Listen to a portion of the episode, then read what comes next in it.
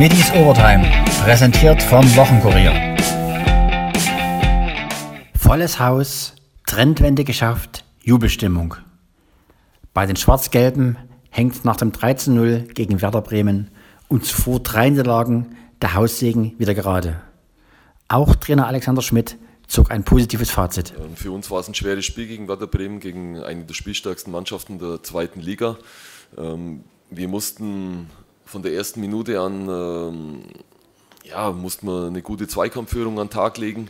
Und äh, wir mussten die Räume verdichten. Ja. Wir, wir wussten genau, wenn, wenn Werder Bremen äh, ins Spielen kommt, ja, wenn wir ihnen zu viel Luft lassen, wenn wir nicht konsequent sind in den Zweikämpfen, wenn wir nicht gut auf, der, auf die Ballseite kommen, wenn wir im Prinzip nicht gut verteidigen, ja, dann gehen wir wahrscheinlich nicht als Sieger vom Platz. Ja. Das war unsere Chance dass wir einfach mit, äh, mit einer guten Mentalität, einer, einer Zweikampfrobustheit, ähm, auch einer, einer Konzentration, äh, ja, was, was die äh, Bremer Spitzen betrifft, ja, die, die einfach eine sehr gute Qualität haben, sehr gute Dribbler sind, ja, auf, auf beiden Seiten, rechts und links und mit, mit dem äh, Marvin Duksch natürlich einen, der vorm Tor äh, eine, eine, sehr gute Qualität hat. Das, das wussten wir alles und, und diese, diese Chance, ja, diese Chance hat die Mannschaft äh, sehr gut, sehr gut genutzt, dass wir äh, einfach ähm, griffig sind, dass wir viel Personal hochbringen, dass wir gut sind im Gegenpressing ja, mit einem guten Netz,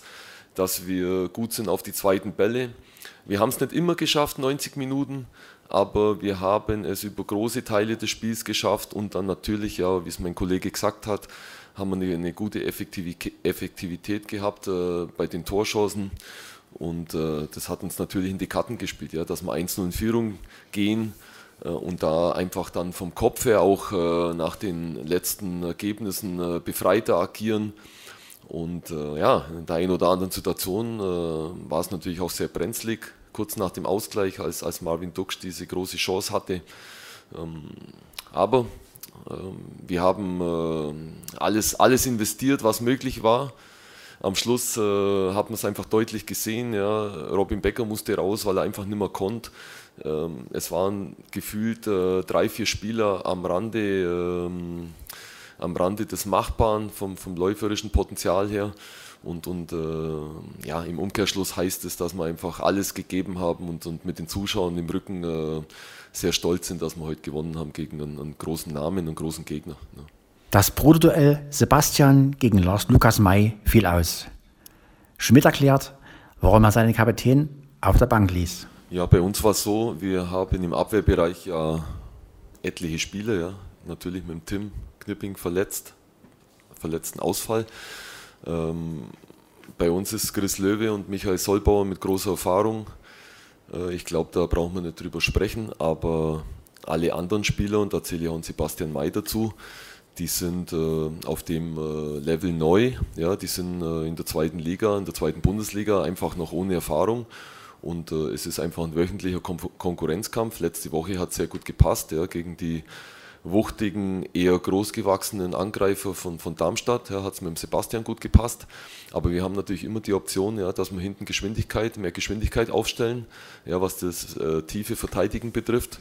Und ähm, so haben wir es eben diese Woche gemacht und ich will das gar nicht thematisieren. Ja, Sebastian ist ein hervorragender Spieler, wie auch äh, unsere anderen Abwehrspieler und, und da sind wir einfach flexibel und, und reagieren einfach taktisch auf verschiedene Situationen. Ein starkes Comeback feierte Robin Becker nach neun Monaten Startelfpause. Schmidt ja, Robin, äh, wir haben ja alle gewusst, was wir an Robin haben. Ja. Er hat in der dritten Liga schon gezeigt, äh, was, was Sache ist. Er ist ein unheimlicher Mentalitätsspieler mit, mit einer guten Schnelligkeit. Und ich glaube, die eine Szene, wo er quer über den Platz rennt und diesen Zweikampf noch gewinnt, äh, zeigt einfach, was er für ein, ein brutaler Fighter ist. Und das hat uns heute gut getan nach den äh, bitteren Nackenschlägen, ja, jetzt mit dem Panna Vlachodimos, ja, das war natürlich äh, erschütternd und so ein Robin Becker hat heute mit seiner ganzen Ausstrahlung, hat uns einfach heute super gut getan. Zu beiden Personalien wollte ich mehr wissen. Thomas Schmidt vom Wochenkurier kommt. Nachfrage zu Robin Becker. Hat er ernsthaft etwas abbekommen? Denn aus Leistungsgründen musste er nicht raus. Nachfrage zu Sebastian May. Wie hat er auf seine Nichtaufstellung reagiert? Also beim Robin war es so, er konnte einfach nicht mehr, ja. Er hatte, äh, war ja länger verletzt und einfach, musste einfach raus, weil er völlig platt war. Ja, und dafür ein hohes Lob, ja. Und äh, Sebastian May, habe es schon in den vorigen Interviews gesagt, äh, ich, hab, ich kann mich an keinen Sportsmann erinnern, der das äh, so äh, positiv aufgenommen hat. Er ist ja immerhin der Kapitän. Und äh, er hat es sofort äh, eingesehen, hat gesagt, okay, ja, ich habe die Vorbereitung einfach nicht mitgemacht. Ich weiß, ich bin noch nicht auf meinem hundertprozentigen Leistungslevel. Ich weiß, ich bin äh, jetzt neu in dieser zweiten Liga und äh, muss mich auch beweisen wie äh, die anderen Jungs in der, im Abwehrbereich. Also Riesenkompliment an Sebastian und er wird für uns äh, noch ein sehr wichtiger Spieler werden. Ja, das, das weiß ich, da bin ich mir 100% sicher. Der Mann des Tages war mit zwei Treffern Christoph da Ferner. Christoph da Ferner gibt es für mich keine Frage, weil wenn er mal nicht trifft, ja, dann arbeitet er halt äh, extrem gegen den Ball. Ähm, ja, es gibt so viele Situationen, wo der, wo der Christoph für uns, für die Mannschaft wertvoll ist. Ja, Körpersprache einfach äh, extrem äh, Teamplayer, eigentlich immer der Laufstärkste in der Mannschaft. Äh, es sind einfach Attribute.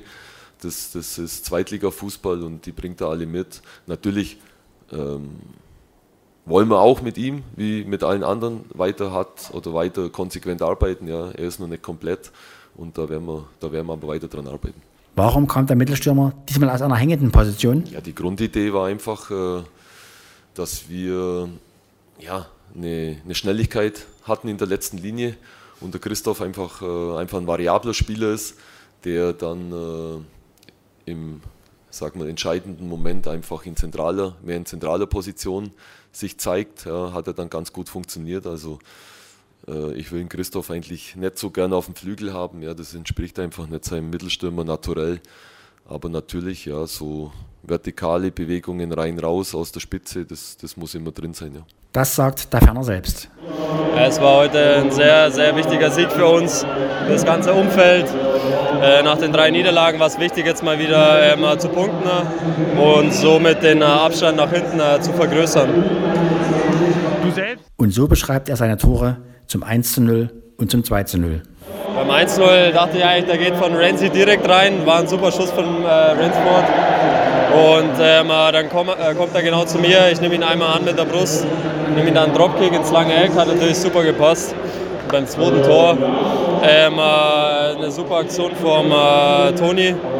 Und äh, dann stehe ich wieder richtig. Also kann man sagen, zweimal richtig gestanden. Und wie ordnet man diesen Sieg nach drei Niederlagen ein? Ja, die Spiele werden nicht einfach. Es war heute auch ein richtiger Brocken. In der ersten Halbzeit mussten wir auch ein paar Minuten richtig leiden und hinterherlaufen. Aber wir haben uns davon äh, nicht unterkriegen lassen, äh, waren vorne sehr effektiv und ähm, äh, es war ein verdienter Sieg für uns. Trotzdem müssen wir jetzt auf dem Boden bleiben und weiter hart arbeiten, ähm, den Sieg gut einordnen und dann geht es schon wieder weiter. Erneut ein glückliches Händchen zeigte Schmidt mit seinen Einwechslungen. Sowohl Diawusi als auch Adonis bereiteten einen Treffer vor. Der Trainer dazu? Ja, natürlich. Ähm, wie gesagt, es ist jede Woche äh, einfach aufs Neue ein, ein, Kampf und jeder muss sich beweisen. Letzte Woche war ich jetzt nicht so zufrieden mit Diawusi, einfach war mir zu wenig. Heute kam er rein, ja, hat alles äh, gegeben, ja, bereitet ein Tor vor, ähm, hat nach hinten gearbeitet und äh, Toni, Toni war eine lange Überlegung, ob er sogar von Beginn an spielt, weil er halt einfach kontinuierlich jetzt äh, seine Leistung im Training bringt. Und und man muss äh, auch äh, ein großes Lob äh, ihm aussprechen. Er hat sich äh, während der Woche die Hand gebrochen im Training und äh, entgegen aller Empfehlungen wollte er unbedingt dabei sein. Hat äh, mit einer Schiene gespielt, also es zeugt von großem Charakter und einfach, einfach von, von dieser Mentalität, ja, was, was der Toni jetzt heute hier an den Tag gelegt hat. Er hat ein super Spiel gemacht, als er reinkam, ja, sehr wichtig innere Linie, Kopfballduelle gewonnen. Ja, war sehr wichtig für uns heute. Für den 13-0-Endstand sorgte Moritz Schröder, der natürlich happy war. Äh, ja, das Spiel habe ich so erlebt, dass wir uns auf jeden Fall heute viel vorgenommen haben, dass wir diesen Negativlauf unbedingt unterbrechen wollten. Ähm, Im Nachhinein kann man jetzt sagen, ist uns das gelungen und das war auch, glaube ich, extrem wichtig gewesen. Sonst hätte man sich vielleicht auch selber wieder das, was man sich äh, am Anfang mühsam aufgebaut hat, äh, schnell wieder eingerissen und das, glaube ich, wäre uns auch nicht gerecht geworden. Ähm, klar hatten wir jetzt mal das ein oder andere Spiel gehabt, was ein bisschen schlechter war. Und ja, umso fokussierter waren wir heute für das Spiel. Und ich denke, man hat es gleich ab der ersten Minute gesehen, dass wir das Spiel gewinnen wollten. Ja, und ich denke, ähm, dass wir das über weite Strecken des Spiels gut gemacht haben und jetzt nicht unverdient heute gewonnen. Schröter über sein erstes Zweitligator? Ja, es war relativ spät im Spiel. Ich habe gesehen, dass der Agi dribbelt, dribbelt und habe dann relativ laut gerufen und ja, habe kurz überlegt, ob ich das Ding direkt nehme, aber das ist mir beim ersten Mal nicht so gut gelungen. Deswegen habe ich lieber noch mal einen zweiten Kontakt genommen und bin froh, dass es am Ende so gut geklappt hat. Auch von Schröder gab es ein Extralob für Daferner. Ja gut, äh, dass Duffy extrem wichtig ist für die Mannschaft und immer alles gibt und läuft und tut. Und ich denke immer, es gibt Stürmer, die laufen viel und treffen dafür nicht. Beim Duffy muss man sagen, da trifft mittlerweile auch beides zu. Ähm, der kann viel laufen, äh, ist aber dann trotzdem immer auch in den äh, nach verschiedenen Situationen sehr präsent und steht dann auch richtig oder ja, macht das Ding halt auch gut rein und das ist natürlich auch extrem wichtig für uns. Wie geht es diese Woche weiter? Ich denke, dass wir das wie jedes Spiel äh, uns vorbereiten müssen. Ähm, klar, es ist ein guter Gegner. Ähm, trotzdem muss man ehrlich sagen, äh, ist gefühlt jede Woche ein guter Gegner da und da bereiten wir uns jetzt nicht anders oder besser drauf vor. Das ist dann halt einfach äh, ja, ganz normale Spielvorbereitung und ganz normaler Fokus wieder. Auf St. Pauli bereiten sich die Dresdner wie immer vor. Denn jeder Gegner ist in dieser Liga schwer. Löwe? Ja, wir regenerieren uns jetzt mal morgen und übermorgen ähm, und dann werden wir uns fokussieren auf das Spiel, wie wir es jetzt die ganze Zeit gemacht haben. So unabhängig davon, ähm, ob wir gewonnen oder verloren haben. Wir haben das dann immer wieder probiert einzuordnen in die eine sowie in die andere Richtung. Und das hat ganz gut geklappt und wir sind natürlich froh, dass wir heute so den Trend der letzten drei Spiele stoppen konnten. Auf der Tribüne saß neben mir mit Helmut Schulte der erste Bundesliga-Trainer der Schwarz-Gelben. Das war in der Saison 1991-92. Herr Schulte, haben Sie ein Spiel gesehen, was einen verdienten Sieger gehabt hat? Ja, auf jeden Fall. Äh, verdienter Sieger Dynamo, ganz klar. Wer drei Tore schießt und keins zulässt, der kann zufrieden sein. Aber es gab natürlich zwei oder drei glückliche Situationen heute. Trotzdem, immer nach dem 1-0 und nach dem 2-0 hatte Werder eine hundertprozentige und auch die Elfmetersituation. Ich glaube, da hatten wir auch ein bisschen Glück. Vor 30 Jahren haben Sie ja mal das Spiel erlebt als Trainer von Dynamo Dresden. Können Sie sich daran erinnern, wie es ausging? Ja, ich äh, habe es gelesen. Und oder Scholle hat es mir erzählt, Heiko Scholz hat es mir erzählt, weil er natürlich auch ein Tor geschossen hat, versteht sich von selbst. Ja, 2-1 gegen eine sehr gute Werder-Mannschaft damals gewonnen mit Otto Rehagel als Trainer. Das war schon auch ein Highlight in der Saison und ja, die Punkte haben wir auf jeden Fall gebraucht, um drin zu bleiben. Was trauen Sie Dynamo Dresden in dieser Saison zu? Ja, ich habe sie schon gesehen in Rostock und da habe ich auch äh, den äh, Leuten, ich arbeite ja für VfB Stuttgart, äh, gesagt, ich gehe nicht, also ich gehe davon aus, dass äh, Dynamo mit der Mannschaft äh, die Klasse halten wird. Und äh, das hat das Spiel hier heute nochmal bestätigt. Also da ist Emotion drin, zu Hause weiß ich ja hier im äh, Habich-Stadion. aber es war auch spielerisch in vielen, vielen Bereichen des Spiels war es gut, wenn ich an, das, an die Tore denke, die sie geschossen haben. Also äh, das sollte klappen, da bin ich eigentlich sehr zuversichtlich. Sie waren für den VfB Stuttgart hier. Was haben Sie gesehen? Warum waren Sie eigentlich hier? Ja, ich betreue unter anderem auch die Leihspieler, die Spieler, die wir ausleihen, die der VfB Stuttgart ausleiht. Hier ist das Antonis äh, Aidonis. Er ist ja dann auch reingekommen und habe mich für ihn sehr gefreut. Er ist ja auf dem Sprung, wenn man so sagen will, ein junger Bursche aus der Akademie, also aus unserem Nachwuchsleistungszentrum ein toller, toller Typ und der braucht Spielpraxis, die hat er heute bekommen. Und hat er das 2 zu 0 mit eingeleitet durch seinen Vorstoß in 16er. Hat mich für ihn sehr, sehr gefreut. Er hat ja äh, mit äh, gebrochener, gebrochener Handwurzel oder äh, gebrochenen Knochen an der Hand gespielt mit einer Schiene. Und dann ist, tut sowas äh, den jungen Burschen natürlich sehr gut. Also wir müssen jetzt keine Angst haben, dass der VfB Stuttgart irgendjemanden abkauft nach dem Spiel, was Sie gesehen haben?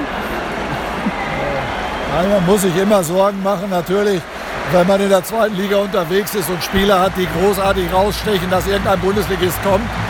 Aber äh, ich, ich gehe nicht davon aus. Weniger fröhlich war die Stimmung bei unseren Handballern. Der HCL Florenz verlor gegen Trusem Essen 29 zu 31 und das nach 20 zu 19 Halbzeitführung. Ganze neun Treffer gelangen also nach der Pause.